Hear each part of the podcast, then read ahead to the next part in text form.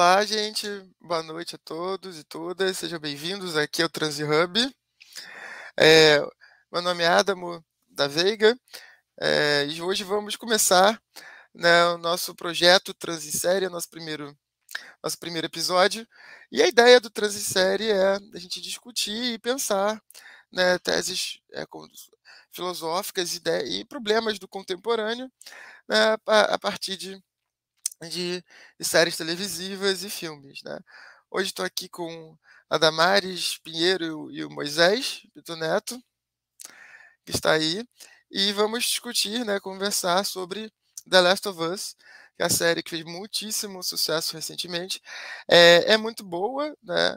é baseada num jogo um pouco mais antigo e narra um cenário pós-apocalíptico no qual é, a humanidade foi extinta por um fungo que é baseado até num fungo que existe, que é o Cordyceps, que é um fungo que hackeia uma formiga e faz ela tipo, se matar e ser alimentada pelos fungos, mas isso não rolará com seres humanos, mas na série esse fungo toma o mundo, né, fazendo zumbis que correm e tal. E narra o drama né, do Joel, que é o mesmo personagem protagonista do jogo. É, a menina, né, que a Ellie, é uma garota que tem, a princípio, imunidade né, ao vírus, então ela é esperança de redenção para uma cura. E o Joel fica a série toda né, protegendo ela e conduzindo ela é, em direção né, a um centro rebelde onde ela poderá ser estudada e, e a partir do, da sua imunidade desenvolver alguma espécie de cura. Né? E a série é esse plot. Né? E temos né, é, bastante cena de ação, mas o foco mesmo, né, é no, no drama pessoal, né? Nesse viver no mundo pós-apocalíptico né, e as implicações psíquicas que uma situação de aporia política, social, anômica de grande violência né, enseja. Tanto que mais assustador acaba, no fundo, não sendo uh, os zumbis lá do fundo, mas as pessoas. É, e é uma série muito interessante. Né. Uma coisa que né, eu gostaria de falar que chamou muito a minha atenção é, é propor uma leitura né, a partir do que se chama de virada antissocial em teoria queer ou negatividade queer. Né, porque os temas né, dessa, da, dessa, dessa autorização eu vi muito claramente lá. Né?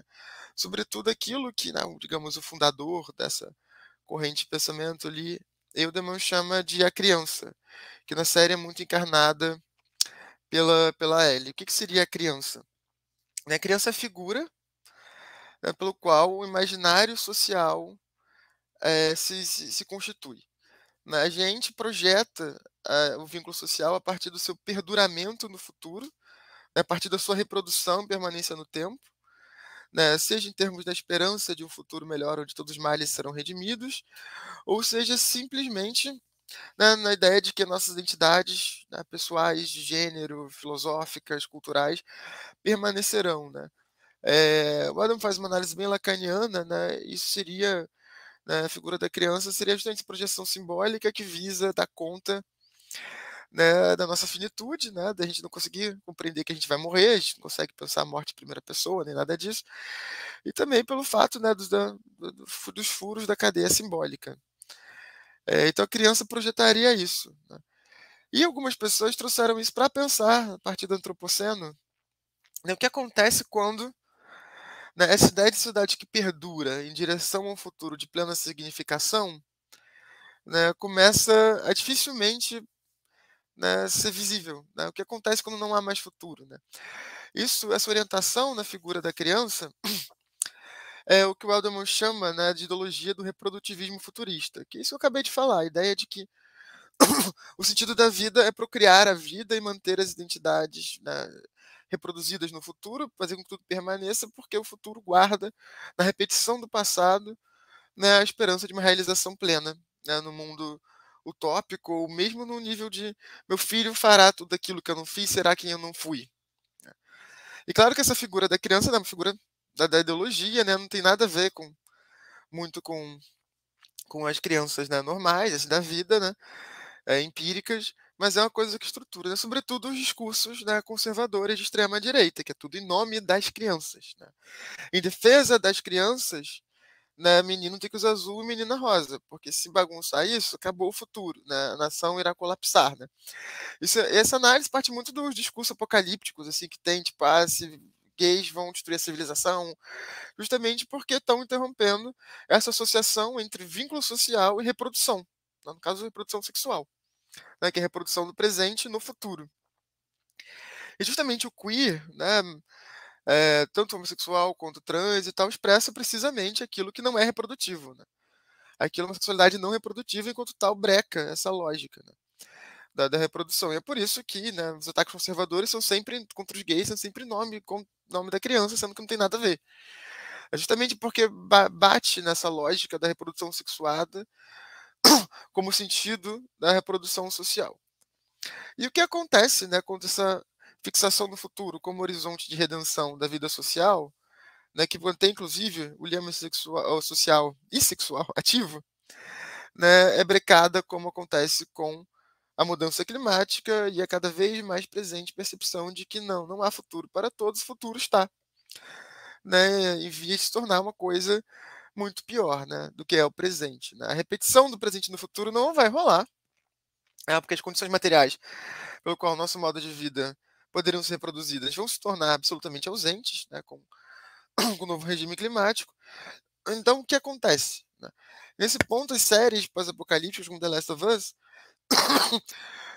tem tudo a ver né, com isso, porque justamente colocam a vida pós-fim do mundo.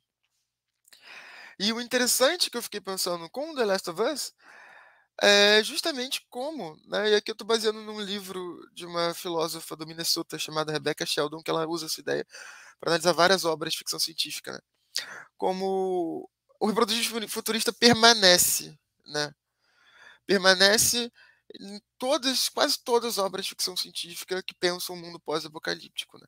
A criança que vai redimir o mundo em ruínas, né, e que vai trazer finalmente, né, o futuro, né, como uma coisa desejada, né, onde aqueles males do presente serão redimidos, né? É, e a Ellie é basicamente essa figura, né?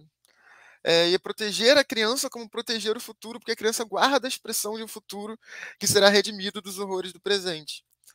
Né? Ah, esqueci de avisar, mas esse aqui tem spoiler, então vou soltar um spoiler. Tipo assim, por favor, quem não quiser ver um spoiler, tá para seus ouvidos. É, e é interessante como essa lógica muito pervasiva, né, da ficção científica e também na sociedade, ela realmente, né, ela, ela é uma coisa imaginária que não tem a ver com propriamente as crianças concretas do e o futuro. Né? Tanto que a série termina exatamente com isso. Né? No final, né, a fantasia do Joel, que é de ali, né, ter uma segunda filha, né, uma forma que ele, para ele lidar com o luto da filha que morre logo no início, vê na Ellie uma segunda filha que está redimindo o senso dele de insuficiência, né, e a culpa que ele sente por não ter conseguido proteger a filha no dia do apocalipse. Né? Então ele vê ali essa presença dessa criança capaz de redimir o futuro, né? não só dele, né? que agora pode ser pai e proteger efetivamente sua filha, mas da própria humanidade. Né? E ele entra então né, nessa jornada, no qual isso vai sendo construído de forma bem interessante, bem lenta, assim, é bem construído, até que no final né, eles chegam lá, né, e de fato ela é capaz de oferecer uma cura para o fungo que está destruindo a humanidade. Só que para isso ela vai ter que morrer. Né. E a princípio, né, você acompanhando o personagem, você vê que o próprio personagem da, da Ellie estaria de boa com isso. Né? Ela mesma está mais interessada em salvar a humanidade. Né? Justamente porque ela é essa figura da criança. Mas né, o papel que ela exerce imaginariamente, assim, afetivamente para o Joel, né, que é essa dessa representação né, da criança, faz com que ele vá né, e mate todo mundo para salvá-la né, para que ela não morra. e assim, ao morrer, salve a humanidade. Ele escolhe salvar a criança e não salvar a humanidade. Que é uma coisa que essa figura da criança tem produzido, né? Hoje, né? A gente, tipo, múltiplas esperas, né? Nossos, podemos continuar implicados no nosso modo de vida capitalista consumista e suicida, porque nossos filhos irão resolver. Né? O problema no futuro de direto, nossos filhos vão resolver né, o aquecimento global e não tem que se preocupar, Sim. vão conseguir. É. É. Posso dar um pitaco aqui? Claro, claro, é... terminando. Pode falar. Tá. É, não, porque eu acho que, na verdade, tem várias coisas aí que tu falou que a gente pode né, destrinchar com mais detalhes, assim. Então, na verdade, foram muitas, muitas coisas aqui. Mas uh, uh, esse final me chama atenção, né? Uh, por uma coisa que eu tenho percebido, assim, nesses últimos trabalhos aí de ficção científica, é, que desenham essa, essas, uh, assim, digamos assim, vou chamar de guerras cósmicas, ou guerras, guerras ontológicas, ou guerras cosmopolíticas, né? Eu vou citar, assim, além do, do Last of Us, o Avatar 2 e o... Uhum. que foi um filme que eu me obriguei a ver por uma coisa meio, tá, tudo bem, tem que ver, né? Uh, para saber, enfim, é um blockbuster que trata de guerra de mundos, guerra, guerra ontológica, então eu preciso ver. E, porra, vou ver essa merda no cinema, pelo menos, deve ser ruim pra cacete, então pelo menos os efeitos especiais eu, eu vou curtir em 3D ali, né? E, e aí tá, vi o Avatar, e aí vi em casa o Pantera Negra 2, né? E, e, me chamou bastante atenção, e aí escrevi no Twitter, depois de terminar de ver o Pantera Negra e ficar revoltadíssimo. Na verdade, eu quase parei de ver. Eu parei de ver e comecei a twittar assim, não vou mais ver esse filme, né? Tá me fazendo mal e tal. Porque imagina uma coisa mais reacionária do que tu montar um conflito entre africanos e indígenas, né? Nada pode ser mais absurdo do que isso, né? É, onde o pacificador é um homem branco, né? E pior, Uh, e aí é o núcleo da minha crítica, né? Todo o drama se passa em função da família burguesa, né? De sangue, né? Então é ele preocupado com os filhos dele e colocando em risco todo um outro povo, que é o povo da água, no Avatar, no caso, né? É, é, é, em função do seu drama familiar. No caso lá do, do Pantera Negra, é uma incapacidade dos povos de negociar é, estratégias em comum para enfrentar os brancos, é, que claramente os dois têm como inimigos, é, porque tem um draminha familiar ali envolvido, né? Então, assim, eu, eu e o Last of Us, na verdade, eu nem tinha puxado por esse lado, Adam. Tu que trouxe assim essa questão da criança e tal, e do cara ter uma pretensão paternal sobre ela, que aí me veio, porra, esse também né?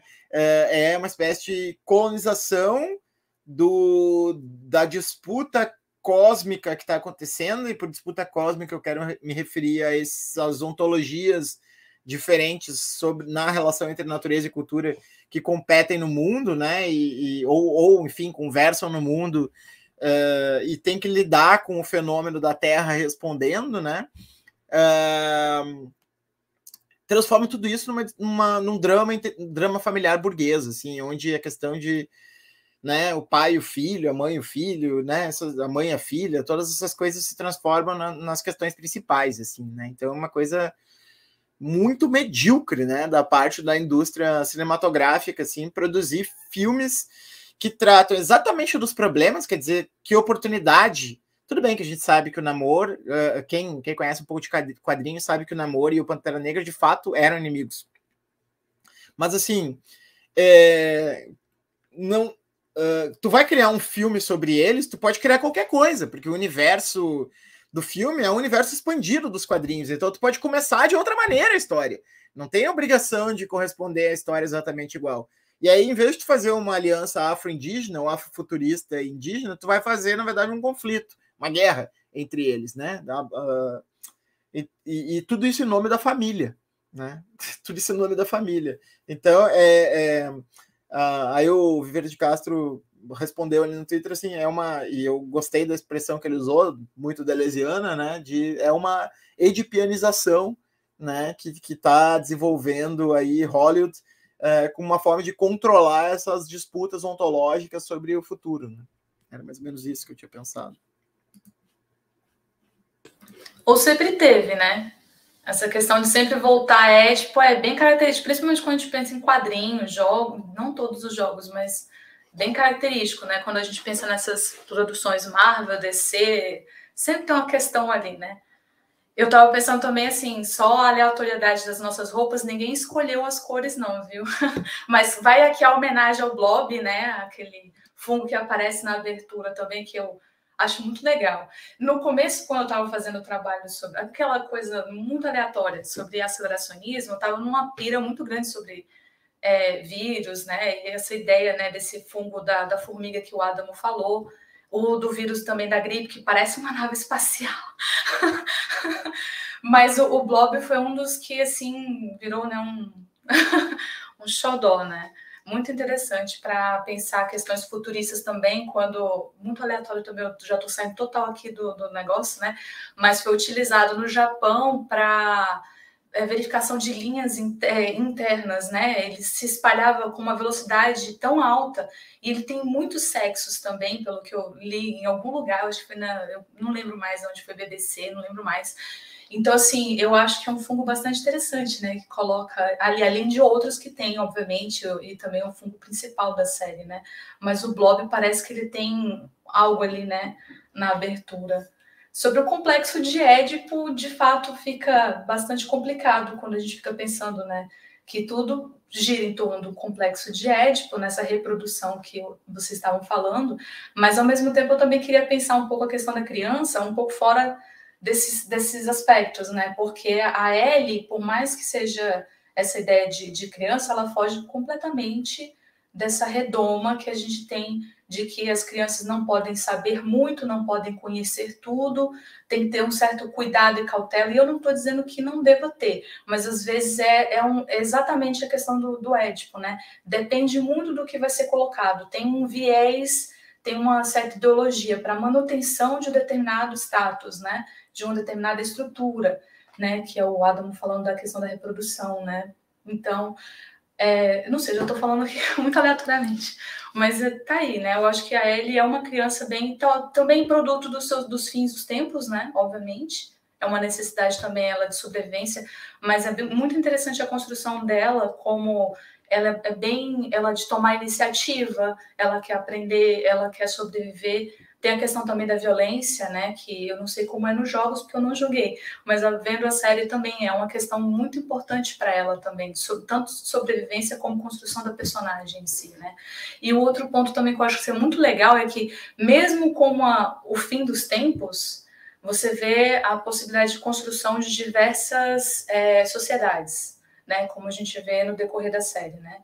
E isso é interessante porque quebra um pouquinho, talvez, aquele negócio de pensar é, o fim do que, né, o fim do mundo, não tem outras alternativas de sociedades. E aí a série vem e mostra uma possibilidade de outras alternativas, inclusive numa comuna. E outro ponto interessante também é sobre essa Virou meme essa, né? We are li really living in communists. Uh... Nossa, aquela parte foi muito engraçada, muito boa. Não, e engraçado é que depois ele meio que tenta desconstruir isso, mas ele mesmo cai em falso, porque não é o que, que é representado na própria comuna, né? O Joel fala, não, tinha gente que queria ter tudo e gente que... Nem lembro mais como era a frase, mas assim, gente que não queria que ninguém tivesse nada, não tivesse acesso a nada. Aí você, cara, mas você acabou de experienciar uma comuna, que não é nada disso que você tá, mas tá ali, né? A ideologia na cabeça. E o que, que, eu ia falar? Era da fim do mundo, era alguma coisa sobre construção do. Ah, agora eu esqueci. Esqueci, depois eu lembro eu falo. Não, tranquilo, só antes do, do. A gente já passa a palavra pro Adam também, mas o, o Primeiro, assim, eu quero nota de repúdio aqui a Damares, porque contou aqui, foi aleatório, era para ser um mistério, Damares, por que, que nós, nós estávamos de amarelo, que nós íamos contar só no final da live. é aquela sacanagem, né? Só para os pagantes do clube, né? Nós íamos contar e chegar lá no final, não tem nada, né? Foi o puro, a pura alha, né? O jogo de lances dados. Mas, enfim, uma coisa que tu trouxe que, que eu acho super, assim, quando tu falou do, no caso do, do, do, vírus da gripe, que tem uma forma de espaçonave, né? Para mim é muito marcante isso aí, é uma grande virada, eu acho, entre um falso problema que uma certa corrente da filosofia da tecnologia levanta, como se houvesse uma, uma espécie de, de contra, uh, uh, contraposição entre uma, uma leitura eh, pró-tecnologia, né? Que aí então seria o mundo das máquinas, dos robôs, da inteligência artificial, né? Das naves espaciais, né? Do Star Wars, do uh, Star Wars não, mas uh, do sei lá Star Trek, né? Do enfim, né? Todo, todo esse universo aí, Blade Runner, não sei mais o que, né? Uh, e do outro lado, o que eles vão chamar então de primitivismo, né? Aquela coisa. E a gente até vê hoje né? Um pessoal ativista falando isso, né? Tipo, ah, esse pessoal aí que não quer botar indústria no Brasil é primitivista e tal, tem que mesmo botar lá Belo Monte na Amazônia e pronto, né? Não enche o saco. Uh, e, e, e, como se a natureza, então, fosse o vetor oposto à máquina, né? E na verdade, a gente sabe, né, por muitos caminhos diferentes de pensamento, que é possível chegar a uma compreensão de tecnologias orgânicas, né? Então, quando a gente pensa no DNA como uma hélice, uma dupla hélice, quando a gente pensa no vírus da gripe como né, uma nave espacial e tal, a gente, na verdade, está tá concluindo que o orgânico tem uma imensa complexidade, né? E aí eu acho que tem um hype até dos fungos, né? Rolando em termos de livro, né? O Bu tem vários publicados e tal, tem a Ana Tsin, que saiu também aqui em português e tal, né? Então tem todo um hype do, dos fungos que mostra isso, né? Que tem inteligências que se organizam de uma maneira completamente diferente da inteligência é, humana, né? É, mas que nem por isso deixam de ser interessantes, né? E nem por isso deixam de ser tecnológicas, né? Então as tecnologias orgânicas é, né, usando assim a, a, imagem do, do Antônio Bispo, assim, que é a coisa de contrastar o orgânico com o sintético, né? E ele fala, então, tem muita tecnologia orgânica, né? Além da tecnologia sintética, né? E parece que tem um certo imaginário que acha que é só no sintético. Aí vem lá o fungo, né? E pega uma civilização lá que tem bomba atômica, que tem não sei mais o que, e o fungo vai lá e coloniza tudo e ganha a guerra assim em dois dias. assim, é tipo aquela coisa assim: ah, a cidade é super desenvolvida e tal, veio um terremoto, veio uma enchente, acabou tudo. então, é muito louco, né? Essa ideia assim moderna, né, de que a gente dominou a natureza, né? Que a natureza está lá fora, né? Bate um ventinho mais forte aqui da natureza, bate um tsunami, os nossos troços já vão tudo pro brejo, né, velho? E a gente cantando de gala aqui, que a gente pode fazer e acontece que a natureza tá lá fora enfim, né? Eram essas bobagens assim que eu pensei de falar agora. Aí, só pegando no, desculpa, né, o comentário do Moisés, a Ana de Singh é muito interessante porque também é outra quebra porque ao mesmo tempo essa ideia de que assim também a natureza vai acabar e não tem como a humanidade sobreviver junto à natureza, tem também essas ideologias, né? E aí de repente você vê na Ana Tsing a construção justamente de um de uma sociedade, né, humana e o, o orgânico, né, em torno dessa economia que é o, eu esqueci o nome do cogumelo, que é, que é fundamental na, na, na gastronomia japonesa, né? E aí é justamente uma construção. Eu acho cuidado. que é Matsutake. É uma, exato, é esse mesmo, Matsutake. E aí é uma construção extremamente importante, porque as florestas também dependem da humanidade para haver essa sobrevivência, né? E, nossa, assim, a Natsing é maravilhosa. É só esse comentário. Então, assim, olha só isso. Ah, eu lembrei o que, que eu ia falar por que, que tem que a gente encarar que, digamos, o que também, aí eu não sei se é polêmico, né? O que o Joe faz lá, né, para salvar a Ellie, mas também considerar aquilo já é o fim do mundo. Porque, para mim, o fim do mundo seria se realmente só, igual na abertura, só tivesse os dois e acabou. Não, mas tem outras sociedades, então a humanidade ainda está sobrevivendo. Então, assim, vai que tem outra forma, não sei. Tô jogando aí. Por que, que tem que ser encarado ali como fim? Era o último médico? Hum, não sei. Gente, comentando o que vocês falaram, né? Voltando ao que a Damaris falou lá no início. É tipo, a Ellie, a série toda, ela fica fugindo do lugar de criança redentora que o Joe quer colocar ela o tempo todo ela querendo se colocar como sujeito e não como essa projeção de alguma coisa que tem que ser defendida, justamente que simboliza todo o futuro, mas como uma pessoa empírica, né, concreta, né? O tempo todo, ah, me ensina a caçar, porque eu não quero depender disso, me ensina aquilo, me ensina aquilo. E ele, porque ela já está no mundo em que não faz mais sentido, né? É isso, enquanto ele de um mundo passado está lá projetando nela nisso e ela resistindo, né? É isso. Né? E... Mas eu acho que não é o Joe que coloca, né? É a, é a Tessa e também quem está em torno, que pede para levar. O Joe, ele está levando, é uma carga no início, né? Ela é uma carga. É, ele, e mesmo no final, ela... ele não considera, né, eu acho, ela como essa... Tanto que a Tessa joga isso na cara dele, né? É, não ela como uma pessoa, é só a projeção da cabeça dele da filha não, perdida, da criança é. protegida. É. Que, e o tempo todo eu não posso falar isso, eu não tenho que ver isso, crianças não deveriam estar aqui, pessoas da cidade não deveriam estar aqui. E ela, não, gente, olha só onde eu vim, entendeu? Isso aqui né, é muito pior, né? Eu e sempre Moisés, nessa merda, né? É, já vi gente morrendo e tal. E, e assim, juntando o que você falou do fim do mundo, né?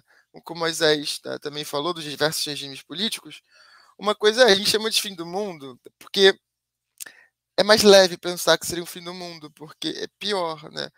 O aquecimento global, a gente tende a pensar como um grande infarto planetário, assim, a humanidade acaba e é uma morte, a melhor forma de morrer é você infartar, acabou, né?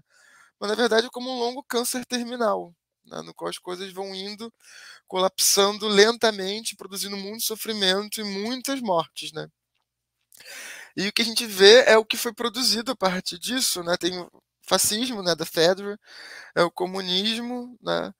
É a teocracia do pastor abusivo, né, do pastor abusador, né, que é interessante, que ele justamente quer abusar da criança. É, e tem também, né, uma, uma forma, né, o que sobreviveu melhor de todos eles, né, foi o casal, né, do, do segundo episódio.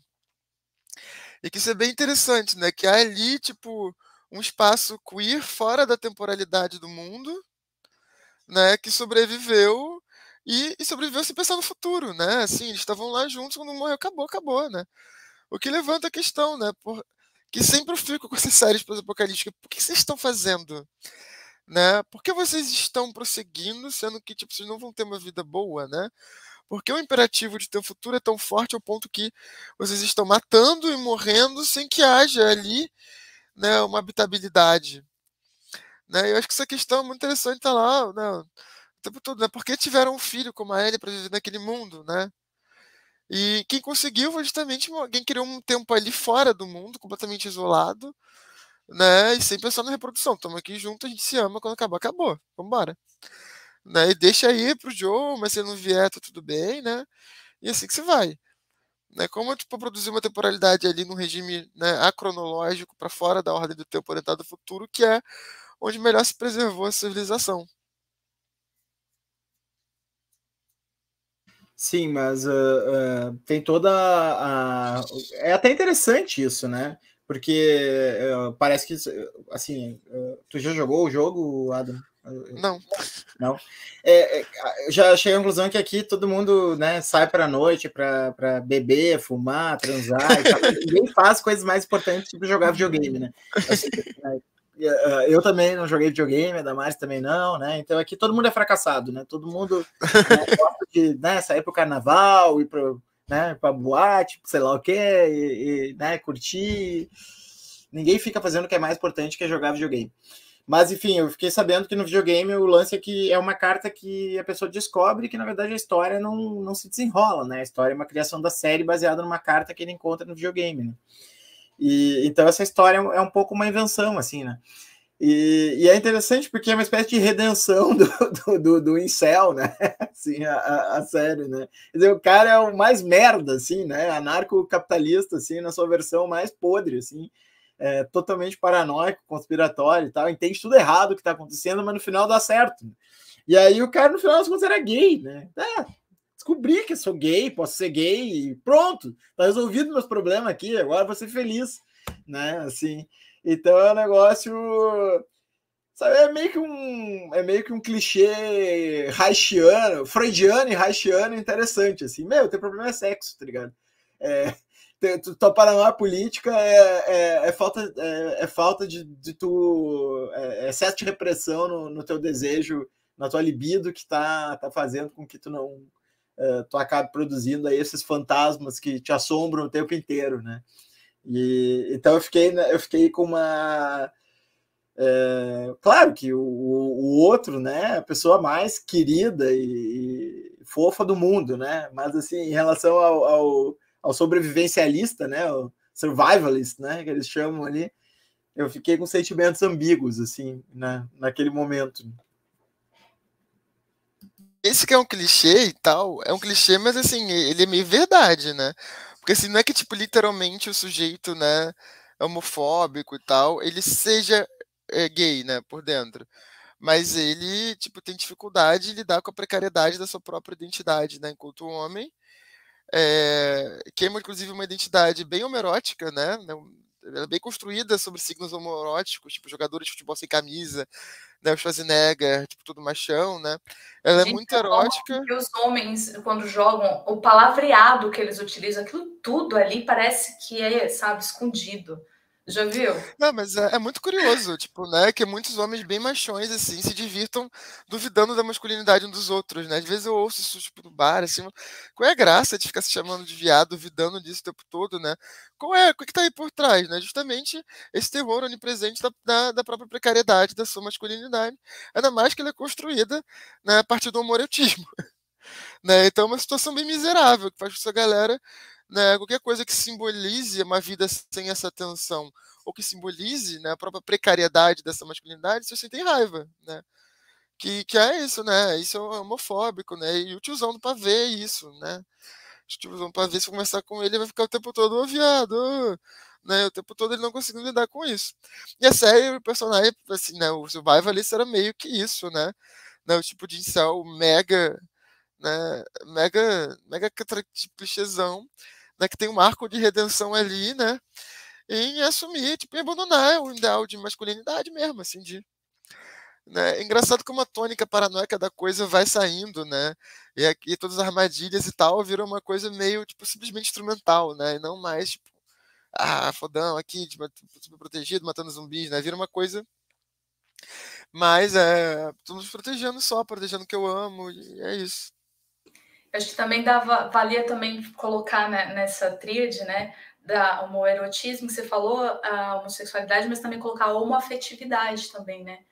Porque também é uma desconstrução de afetos, de, de não poder tocar, não poder se aproximar. Quando a gente pensa a questão né, é, como é feito na sociedade, né, entre os homens, né, porque qualquer coisa está caindo onde não pode, né, onde é proibido.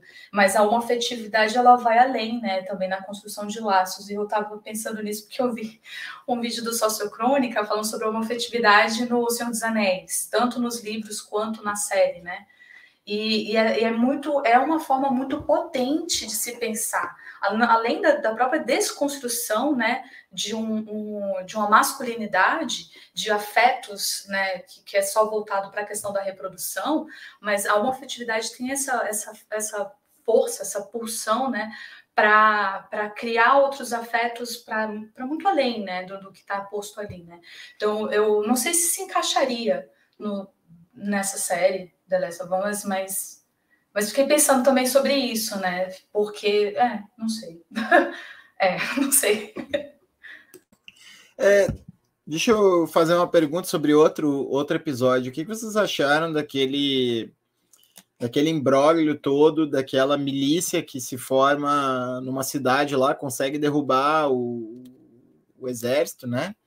E, e, persegue ali especificamente um jovem negro e tal, que, que é o que acaba. Uh, que tem um irmãozinho que se afeiçoa a Ellie e tal. Não me lembro do nome dos personagens, não, não sou muito de decorar isso. Mas o uh, uh, que, que vocês acham? Assim, porque todo todo o contexto ele é todo muito muito ambíguo, assim, né? Porque eles estão numa resistência, mas ao mesmo tempo é uma resistência comandada por uma, uma mulher, que é interessante, mas comandada com um ímpeto ali de, de punitivo, né? De punir os traidores e, e, e de perseguir um sujeito ali que fez a, a opção edípica, digamos assim, né? De salvar o seu parente e sacrificar o líder do, do, do grupo, né? Uh, entregando o, o, líder do grupo em função disso, assim, né? Como é que vocês veem essa, essa situação? Eu achei uma situação mega mega dilema, assim, né? Não, tipo, ah, não sei o que eu penso sobre isso.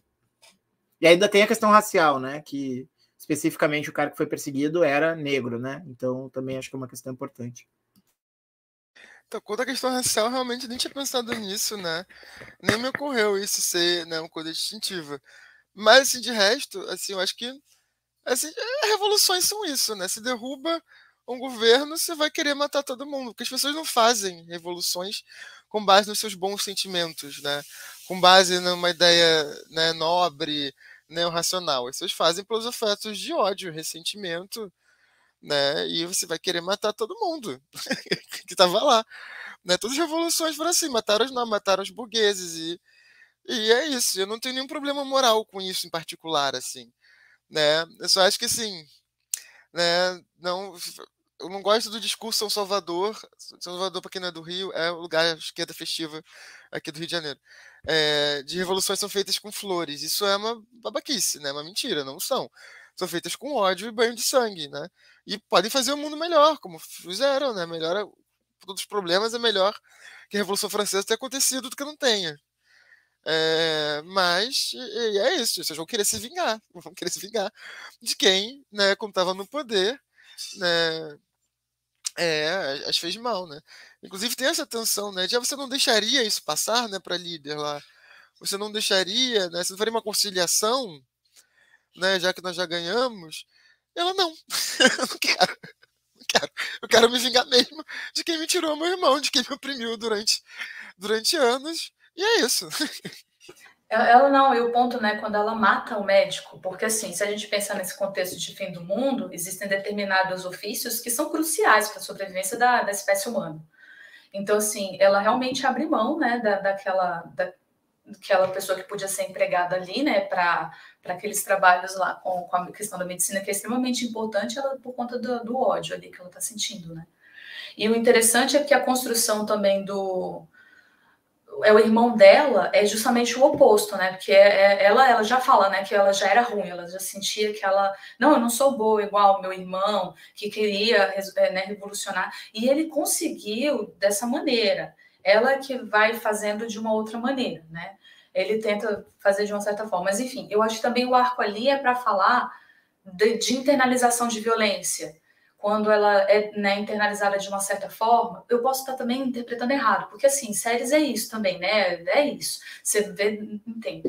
Mas eu acho que tem muito essa questão de assim, quando se absorve aquela violência, a maneira com que você também vai externar essa violência, ela vai ser também reflexiva, né? Então eu acho que também tem um pouco desse contexto, apesar de que quem vai construir principalmente essa outra violência é ela, né? E eu, eu fico mais igual o Moisés também. Eu, eu fiquei no mix muito grande. E eu chorei muito com a morte do menininho. Eu chorei muito, cara. Nossa, aquele desespero da Ellie, né? E a gente já sabia, porque quando ela corta né, a mão tentando salvar ele, acho que era a mão, não lembro, para colocar o sangue, eu falo, menina, não vai dar certo. Eu falando com você, não vai dar certo, não é assim. Cara, eu chorei horrores. Mas eu achei também é, nossa, que, que episódio angustiante. a parte das corridas, dele chegando na casa, né? Daquela pessoa que estava lá na casa, que, que atirava neles, lá, aquela cena da. Acho que é da Ellie que fica no carro, né? Aí entra né, a outra, outra criança, né? Com, com, que tá com fungo, né? Gente, que episódio angustiante, cara. Que episódio angustiante. Mas assim, eu fico no mix, porque eu não sei, eu, eu, eu, fico pensando assim, será que também não daria para sair igual a galera da comuna fez, assim, né? Pegou pano de, né? Leva, vamos para outro lugar e vamos montar aqui outras formas de, de, se viver em sociedade sem precisar de momento de sangue. Porque eu sempre fico pensando assim, tudo, eu, por mais que eu compreenda, tá? Tem a Revolução Francesa, etc. Mas o revés da Revolução Francesa também, pelo menos para as mulheres, foi muito forte né? O Loptegut está lá para falar, entre outras também, uma reascensão também de parte da nobreza também, né? Então, assim, é, é a, a, história é uma coisa complicada. Essa questão também de revoluções é uma questão complicada. Eu lembro da Federici falando, não lembro agora qual é o livro, mas falando assim, as, essa, o quão é importante estar já pautando a questão das minorias, já, tipo, concomitante com a questão da revolução. Porque imagina esperar depois que houver uma revolução, quem é que vai estar no poder para você depois pensar, não, beleza, realmente, vamos deixar isso aqui pluralizado, né? Então, não dá, tem que ser concomitante, né? Mas eu fico no mix, eu realmente não sei. Eu, eu acho que, o, que vocês levantaram um assunto super interessante, porque dialoga muito com o que está rolando no Brasil, assim, né? Que é assim, a gente tem direito a, a ter desejo de vingança, ou o Brasil tem que se reconciliar, né? Assim, acho que a gente está vivendo isso e eu é, tenho falado constantemente, assim, tal como a, a mulher lá da, da série, tem falado, cara, foda-se, eu sou um, uma pessoa pequena, então que alguém seja sublime por mim, né? Eu não sou né? Eu quero vingança, sim. Eu quero que essa galera se foda, sim, sabe? Eu acho que merecem e, e, e, enfim, né? Cagaram na nossa cabeça de todas as formas possíveis e imagináveis, né? E aí agora querem que a gente finja que não fizeram, né? Uh, então eu, eu, eu acho que né, essa questão de executar o médico, uh, uh, que era o informante, né, essa questão de executar todos os todos os, né, os ali o, o, como é que se chama o, o traíra, né, executar todos os traíras ali que, que, que estavam boicotando né, o processo, é, num contexto de vida e morte, né, a qualquer instante, é, até que faz sentido para mim. Agora, especificamente em relação ao sujeito que ela executou, é, o, o, aliás, ela não conseguiu executar, né? Ele acabou morrendo depois, né? Ele se mata, né? Porque ele mata. Uh, spoilers, né? Spoilers. Ele se mata porque, porque o menino morre, né? Lembra? Ele mata o menino e depois ele se mata né? Então ela não conseguiu levar a cabo, assim. Mas o desejo de vingança dela, aí é que tá, me parecia edípico. Né? Porque parecia um desejo de vingança, porque, ah, porque ele entregou meu irmão, então é minha família, então, ah, eu tenho que vingar. Porque, assim, uma coisa é a trairagem, tipo, ah, você uh, está ali trabalhando permanentemente para o inimigo como um colaboracionista, ah, você é um infiltrado do inimigo, tá? Eu acho que isso é uma coisa. Agora, o sujeito admitir que ele teve um momento de fraqueza e acabou trabalhando para o inimigo para obter algo para o seu irmão que precisava de um remédio para continuar sobrevivendo e tal, é diferente de um colaboracionismo uh, né, contínuo, né, de uma coisa. Então, parece que se mescla assim um desejo de vingança pessoal, assim, né, edípico, com familiar, né, digamos assim, com o, o com essa questão, né? Então, acho que é um pouco isso que eu fiquei sentindo, assim, em relação a aquela situação toda, né? Agora, é muito, é muito interessante porque se constrói toda uma trama, se constrói toda uma trama em torno daquele conflito, daquela comunidade, daquela revolução que acontece e tal. E no final, tudo é abalroado pela aleatoriedade da catástrofe, né? assim, então é, é muito interessante, né? Porque a série tá todo tempo lembrando que, cara, qualquer instituição, qualquer pacto, qualquer arranjo de poder que tu construir, está sujeito a ser demolido rapidamente, né, em função uh, do, dessa catástrofe que está constantemente caindo sobre nós, assim, né? Então, do nada ali tem um ataque zumbi, que não, é, são zumbis, na verdade, né, etc. Mas assim, uh, tem um ataque ali do, do, do infectados, eu acho. Infectados, né? E, e, e, depois o sujeito acaba morrendo né, numa circunstância completamente diferente, né, em função da culpa e tal. É, na verdade, ele continua né, preso dentro do problema né, pessoal dele, com o irmão dele e tal. E é todo esse drama interno familiar que acaba levando ele ao desfecho que ele tem. Né? E é interessante também que também é um dano colateral de própria escolha de, da própria personagem, né? Porque tem a parte dos militares lá num prédio falando, né? Olha, tem um negócio aqui no chão, né? E aí, não, deixa para lá, eu, eu quero a minha vingança, vamos até o final aqui. E aí o rompante é esse, né? É, mas é, eu acho que é onde a, a última temporada de Jogo dos Tronos pecou, né? Porque realmente é essa coisa aleatória que pega do nada, né? Enquanto você tá, a raça humana está se degladiando com diversas outras coisas e deixando de lado assuntos extremamente importantes como a mudança climática, etc. E aí de repente vem, né? E aí o Game of Thrones não deu certo nesse aspecto, aquela que. Desculpa.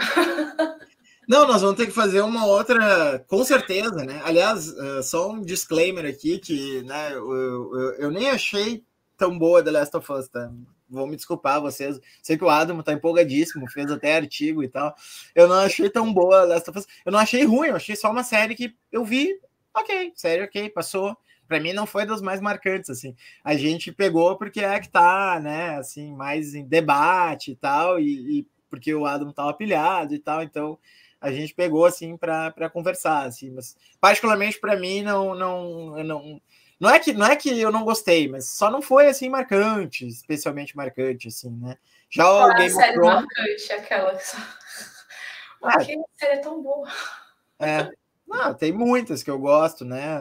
né? Chernobyl. Ah, não, tá. Uh, né? Game of Thrones, Black Mirror, são séries que eu gosto, assim. Mas uh, depois um, um, outro transisérie terá que ser sobre Game of Thrones, né? Necessariamente. Que eu quero entender melhor essa tua tese do porquê que o final não funcionou.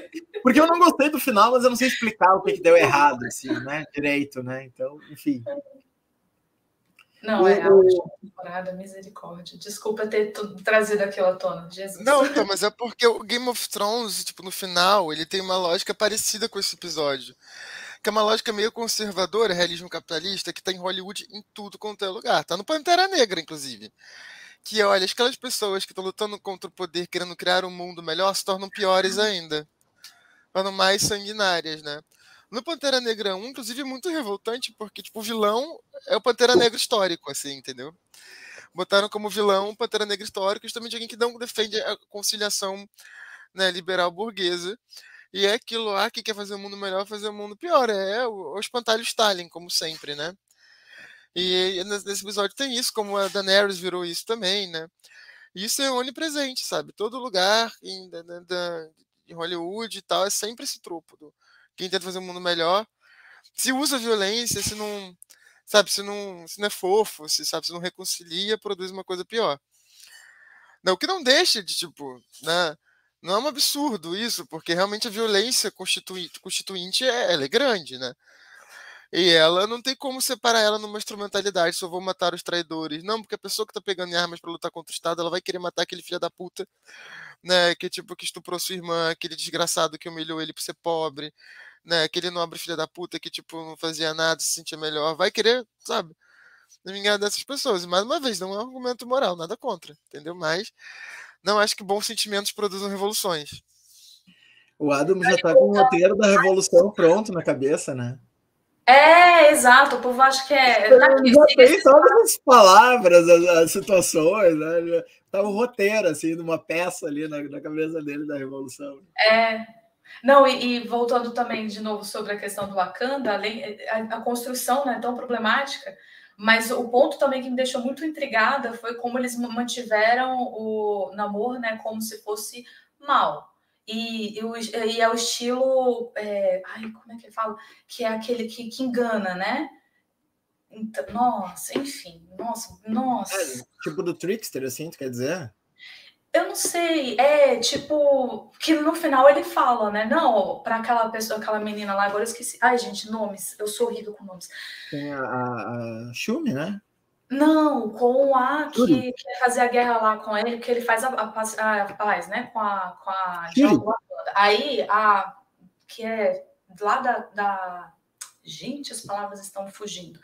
Para resumir, ele vira e fala assim: não, vamos esperar o momento certo. Eu estou enganando, que eu estou uhum. do lado e tal. Então, bem problemático. Bem é, não, acho que sem dúvida alguma, uh, por mais que isso possa nos colocar no mesmo, na mesma prateleira da extrema direita em relação a essa crítica, é inegável que o Hollywood é o mainstream, né, de, de Hollywood, os blockbusters são uma defesa uh, brutal do neoliberalismo progressista, né? Assim, não tem, não tem nenhuma ambiguidade, né? É uma coisa assim, não, olha, se você não for um liberal pluralista, né? Se você não for um liberal uh, progressista, você, né? Você é um bárbaro, né? Seja você um revolucionário que quer levar o poder aos que não têm, seja você um fascista que é, quer dominar todo mundo e, e, instaurar né, um regime de terror e tal. Não, né? não tem distinção, né? A, a tal da, da, da, teoria da ferradura é o, é o é uma espécie do código implícito de todas essas produções uh, hollywoodianas, assim, né? Não tente fazer nada além de, de, de, se conformar, né, ao que existe, como o Adam falou bem, né? Acho que Quanto a isso, eu tô, tô de pleno acordo, assim. Acho que o Pantera Negra foi muito claro isso, né? No, no primeiro filme, né? Assim, e o final também, né? Caim é, tipo, de novo, né? Porque o nome da criança é o nome do... Aí você... Gente, inventa nome, sei lá. Não, e que é engraçado o seguinte, né? É, o, para fazer uma homenagem, mas assim... E assim, eu fico no mix também, porque eu... eu eu gostei do filme, mas a gente vê os problemas. Mas eu gostei do filme em termos assim de homenagem à questão né, do é. luto, é. etc. Mas... É. Gente, vamos voltar pro Last of Us. A gente tá indo Não, eu só queria colocar a última coisa na mesma pegada. Porque isso é um problema para mim que vem lá dos quadrinhos desde do, do Zero Hora, aquele, aquele, aquela saga que teve da DC em que o Hal Jordan uh, foi até lá a fonte do, do, do dos anéis da Esmeralda e tal, e, e dos anéis verdes lá, e, e, e virou um super poderoso que queria zerar a história e consertar as coisas. Então a briga dos super-heróis é por restaurar o mundo tal como ele é, né? Em relação a, a aos poderes absolutos do Jordan, né? E, e, o lance do, da Guerra Infinita é a mesma coisa, né? A manopla do infinito que pode fazer qualquer coisa. E aí os caras têm lá a manopla do infinito, os caras podem fazer qualquer coisa, e o que os caras fazem? Não, o mundo volta a ser o que era antes, né? Essa é a forma correta de administrar o mundo, né? Então, assim, ah, tu pode, né? Todo mundo viver bem, dar riqueza para todo mundo, né? Constrói fontes de abundância infinitas e tal. Tu tem a manopla do infinito. Não, o que tu pode fazer é restaurar a realidade tal como ela era. Esse é o jeito certo de agir, né? Então é, é, é, é muito louco isso aí, né? Essa, essa, essa relação totalmente conservadora que é vendida é, pelos, pelos quadrinhos como se fosse algo neutro, né? Assim, isso é, pelos quadrinhos e pela, pelo cinema, blockbuster, né? Agora, ainda mais numa situação limite, assim, como é que a gente está vivendo agora. Deixa eu aproveitar para voltar, já passo para o Adam aqui para responder o que, que, ele acha, ou para o Damares, que também pensou nessa questão do fungo. O que idiota aqui que está desde o. Do, que idiota. É, fica por tua conta, né? Uh, esse, teu, esse teu nick aqui, né? Uh, é, ah, tá aqui desde o do início da, da live, ele botou assim, ó acho que na série nós tentamos algo além de sobreviver, viver mesmo. Quem tenta sobreviver é o Cordyceps. Ele não cria vertentes, suas ramificações são só mais um modo de garantir sobrevivência. Ele trabalha melhor que os nossos modos, os nossos modos racionais que nós mesmos. Fala aí, Adam, o que tu acha? Não, tá, eu, eu, eu concordo, mas eu levaria para um outro lado, né? É justamente são as pessoas tentando viver mesmo e fracassando, né? Assim, aparece poucos comunistas, né? Mas talvez eles pareçam ter conseguido, né? É, por isso tem uma série que é até melhor para falar disso, né? Que é o Leftovers, que é todo mundo tentando sobreviver a um evento apocalíptico fracassando, né? É, estão tentando sobreviver e meio que sistematicamente, né? Fracassando, tanto que vem justamente a catástrofe, né? E tira elas de novo. Agora o Cortes, não, ele funciona é, perfeitamente bem. Ele, ele está, ele que está efetivamente né, vivendo, né? E não tantas pessoas. É, porque, inclusive, tem muitas coisas interessantes que se colocam daí, né? Se coloca é, essa ideia de uma inteligência coletiva, né? Que, Pierre Levy, naquele livro que, ficou, que envelheceu muito, muito, muito mal, né, ele falava que a internet ia produzir uma espécie de inteligência coletiva global, né, e que levaria a humanidade para frente. E o que produziu, mas assim, o que se produziu foi uma burrice coletiva global né? Que inclusive, né? O que Cortes eu fiquei pensando nisso, né? É, com essas discussões de etc. Porque se pergunta para GDP, como eu perguntei uma vez com um amigo, você vai, né? Destruir o mundo? Ele fala: não, eu sou só um programa, eu não tenho um corpo capaz de agir no mundo. A gente ficou discutindo. Olha, meio que tem, na verdade, né?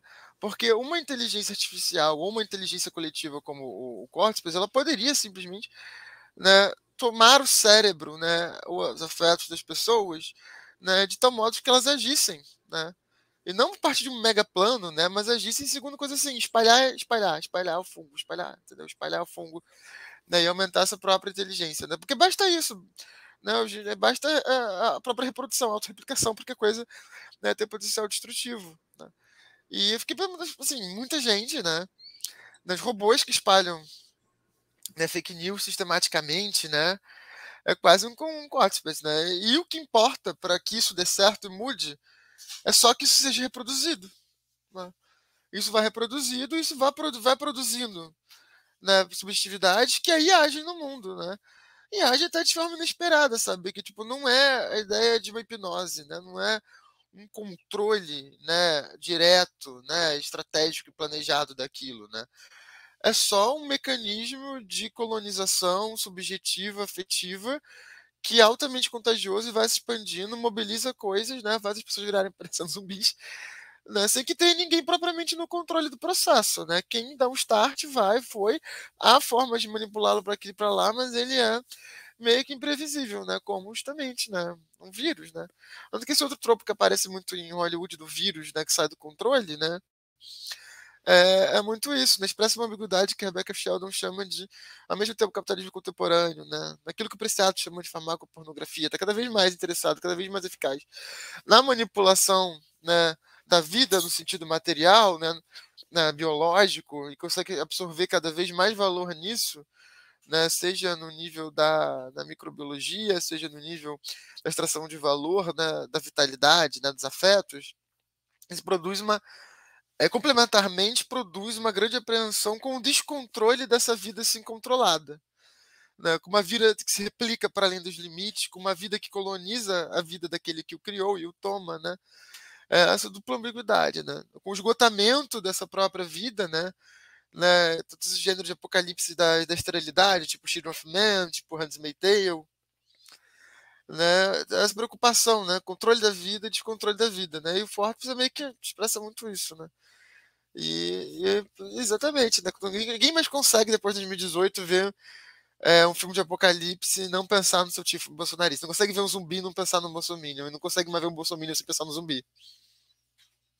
E pegando também um pouco nisso que o Adam está falando, e assim, entrando um pouco também em teorias conspiratórias, né? Duas coisas. A primeira é que tem estudos, eu não lembro mais onde é que eu vi, faz muito tempo que eu li, mas falando dos impactos, por exemplo, do Facebook, a, possibilidade de é, mobilizar afetos ali, tentativas até, inclusive, por exemplo, de depressão, tristeza, essas coisas, né? Então, assim, os, essa utilização dos bots também, né, para mobilizar afetos, né, nas redes, né? Então, os afetos também estão passando por, por aspectos maquínicos, talvez. E o outro ponto, nossa, minha memória está péssima. É, ah, sim, é da teoria da conspiração Aluquis. Tem um autor que eu li, mas faz muitos anos, que ele pensava que uma das coisas que colaborou para a humanidade ter é, esse cérebro foi justamente a utilização de cogumelos e alguma coisa a ver com eu não, agora não lembro direito se é isso, mas tipo assim, fungos também, né? Então, assim, a gente pensa muito, por exemplo, nessa questão do fungo utilizado ali na série, e é exclusivamente para a questão de sobrevivência do próprio fungo, né? Então, ele fica, é, não sei os termos aqui, gente, para poder usar, né? Mas infecta ali naquele né, corpo humano que tem um cérebro, né? E, mas ainda assim, esse cérebro ele é utilizado exclusivamente para a sobrevivência desse fungo. Não pensa, por exemplo, na, num, sei lá, um bicho ultra processador de, assim, de uma mente cabulosa. Não, tô zoando, gente, só para zoar. Com... Mas eu acho isso interessante, a questão do, do, do, cérebro, né? E também como fica nesses afetos. E uma, uma coisa interessante que eu li da série, alguém comentando sobre o episódio que a Tessa morre, a maneira com que acontece é muito interessante, porque deu até né, a galera brigando nas redes, porque foi por conta de um beijo não foi por violência, quebrando a narrativa que a gente vê, por exemplo, na série do The Walking Dead, no caso, né, que é só pela violência, aquela coisa querendo ah, correr. Nesse aqui, o, os, uh, o infectado ele reage, né? Então, se for por violência, ele vai reagir por violência. Se for por, por afeto, ele vai reagir por afeto, uma coisa assim. Então, eu achei isso também bastante interessante. Apesar de que eu jamais eu ia entrar em pânico numa cena daquela. Aquela cena me deixou em pânico, porque eu correria. Eu não ia deixar um troço daquele. Aquela cena nojenta. É nojenta. Ai.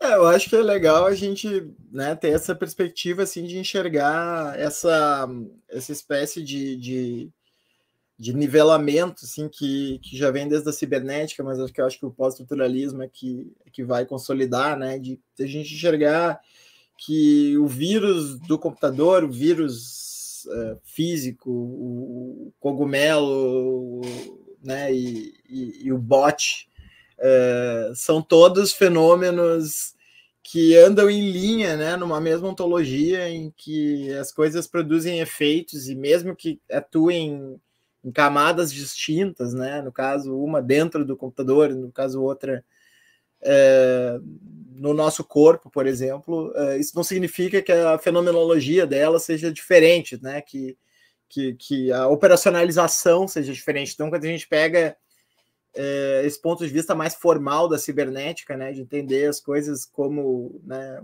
sistemas e, e, daí os acoplamentos e mecanismos que surgem, ou, ou máquinas, né, como fazem o Deleuze e Guattari, eu acho que a gente consegue fazer várias associações desse tipo, assim, né, de pensar mesmo do fungo como esse deflagrador de uma realidade paralela, né, de uma espécie de colonizador, é, colonizador não humano, mas que né, tem uma as suas metas e tal. E, e, acho que sai bastante coisa interessante aí dessa, dessa perspectiva. Porque daí a gente sai um pouco também da perspectiva da metáfora, né? Que eu acho também que é bastante ruim, né? De olhar assim, ah, o, o filme é uma metáfora do fascismo, né? E, né? E daí, pô, o filme é uma metáfora, né? Então ele não tem, né? E, e todas as relações uh, tecnológicas especuladas dentro do filme, né? Entre né, a tecnologia do fungo, a tecnologia, né, as tecnologias de sobrevivência das pessoas que, que, que remanescem, né? Etc. Tudo isso fica perdido nessa ideia de metáfora, assim, né? Tudo que está lá é para significar outra coisa que é a mesmo que está aqui, né? É, então a gente perde muito quando vai para essa linha, né?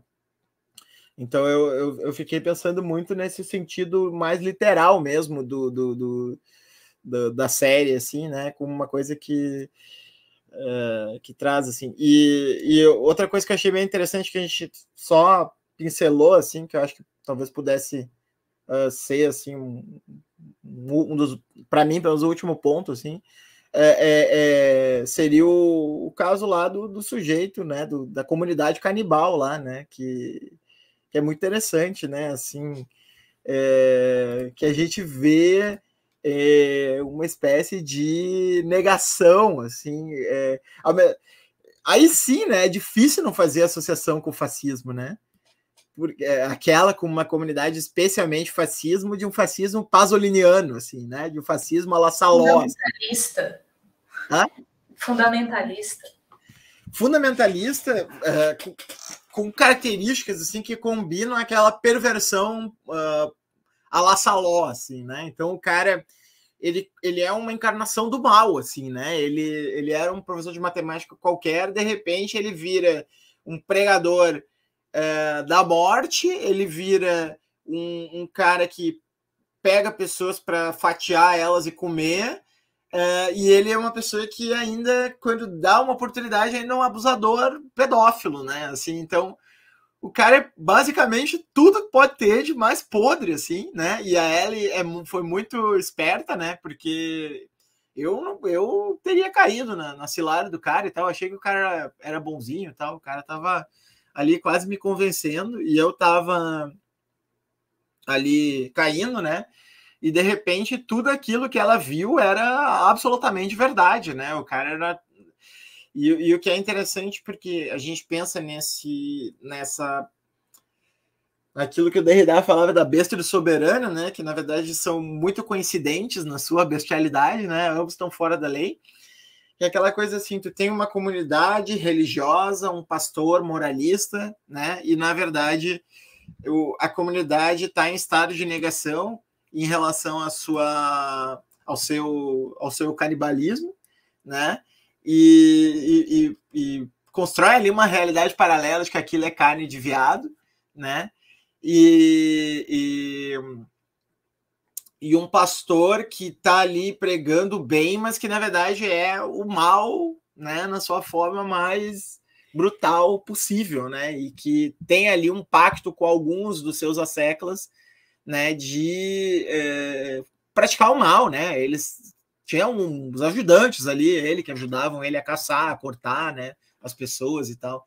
Então aquilo não era tão uh, e daí eu fico pensando mesmo, né, na, nisso que a gente vive no Brasil, né? Quer dizer, o cara que é o, o anticrime, o cara é um bandido, né? O cara que é o, o, o anticorrupção é um corrupto, o cara que é o defensor da, da moralidade estatal é o cara que transforma o Estado na sua uh, no seu quinhão particular, né? Assim, então é, é, sabe é esse tipo de perversão assim do, do fascismo que que, que para mim é, veio assim naquele naquele episódio. nessa, nesse período também foi outro episódio bastante polêmico, né? E aí, principalmente pela representação né, do, do, cristianismo, né? Então, isso acabou pegando muitos, né? Que não gostaram muito e começaram a falar que existe uma tentativa, né? Da, das, dessas empresas de, de, de, construir uma imagem muito negativa. Só que, assim, ao mesmo tempo que você vê essas outras reclamações, na mesma semana que eu vi, sai essa notícia no Metrópolis de um pastor, né, no caso, e cometendo esses crimes. Então, assim, qualquer paralelo, assim, né, com a realidade, e eu acho que fica num, num campo que, como você falou, né, uma, uma questão de ficar negando, né, o que tá, aquela realidade que está acontecendo, né. Talvez ali a, a, o acordo era esse, da também não só ele, né, não sei, que, enfim, porque é muito macabro para estar tá na mão só de um. Tudo bem que ele, lá do começo você vê a construção dele com um poder muito absoluto sobre todos os indivíduos daquela sociedade, né? É um poder. Mas você vê que aqueles que acompanham eles na, na caçada lá, né, que vai encontrar ele e tal, né? Você vê que eles estão querendo se rebelar contra, né? E ainda assim ele fica sempre, como você falou também, no começo eu estava sendo meio pega também, né? Pensando, olha só, que interessante, né, e tal, mas aí de repente você vê aquele discurso e quando começa a parte, né, de você do meu lado, nós dois juntos. É outro episódio cabuloso. Sim, sim. Não, e o que é louco é que aquela menina que protesta contra ele, que toma um tapa dele, etc e tal, o que, que ela tava protestando, né? Ela não queria que eles comessem o pai dela, né? Era isso, né?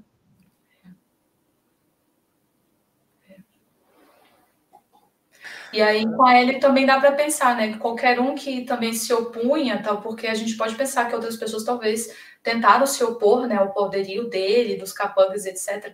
Mas qualquer um ali era então era aquele o fim, né? E aí chega num ponto que você daquilo, né? vai acabar essa sociedade. Porque canibalismo, né? Então, assim, gente, era, se não me engano, quanto a dificuldade para eles encontrarem um servo, eles tinham dificuldade de caçar. Tipo, a Ellie, né, foi lá, conseguiu. Tudo bem que a gente já imaginava, Ellie, você não vai conseguir carregar esse bicho sozinha, né? Mas, nossa, outro episódio também angustiante. Meu Deus do céu. Não, e tem, é o paradoxo mesmo das construções autoritárias, né? Elas, ao mesmo tempo que elas querem suturar qualquer desvio, qualquer né, qualquer forma de estabilização, elas produzem nesse esforço né, de absolutização do próprio poder né, essa mesma estabilidade que eles procuram rechaçar o tempo todo. Né? Por isso que o Estado suicidário, né, que é o fascista, fascista, em nome da vida da raça alemã, levou 50 milhões de alemães à morte. Em nome da, da biopolítica, produz a necropolítica como né, numa, numa, não só a necropolítica dos outros, né? não é só matar o outro, né? É o desejo da morte do outro que passa pela morte de mim mesmo, como diz o Adorno sobre o fascismo, que acho que é muito bom. Né, que ele está expresso e está muito expresso né, no bolsonarismo também. Assim, o Safado tem um texto muito bom, que eu nunca mais vi desenvolvendo essa ideia, que é só um ensaio muito curtinho, que saiu no, no N-1, mas é que como o bolsonarismo é um momento suicidário, né?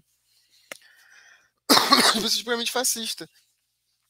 Então essa coisa da autodevoração, né? É exatamente isso. Os vão se autodevorando, e, mesmo, e, é, e a mesma lógica, né? Do tipo, defesa da criança, abusar da criança, né? Defesa da comunidade, destruição da comunidade. Né? As duas coisas vão juntas nesse paradoxo quando você reforça um lado para negar o outro. Né? Com uma virulência cada vez crescente. É, o Lucas colocou que tem esse livro do Terence McKenna, The Food of Gods. Acho que deve ser esse aí, provavelmente, que a Damais estava falando. Né? É, também eu já, acho que é esse. É. Também já ouvi falar e vou ler, com certeza. Obrigado pela dica, Lucas. Gente, acho que uma hora e dez tá bom? Vocês têm mais alguma coisa? Acho que tá bom, né? De bom tamanho, né? 70 minutos aí. Deixa eu mandar um abraço para o Sérgio, um abraço para o Lucas, um abraço para o Carlos. e para o que idiota, né? que resolveu, né? Resolveu ser chamado assim, fazer o quê?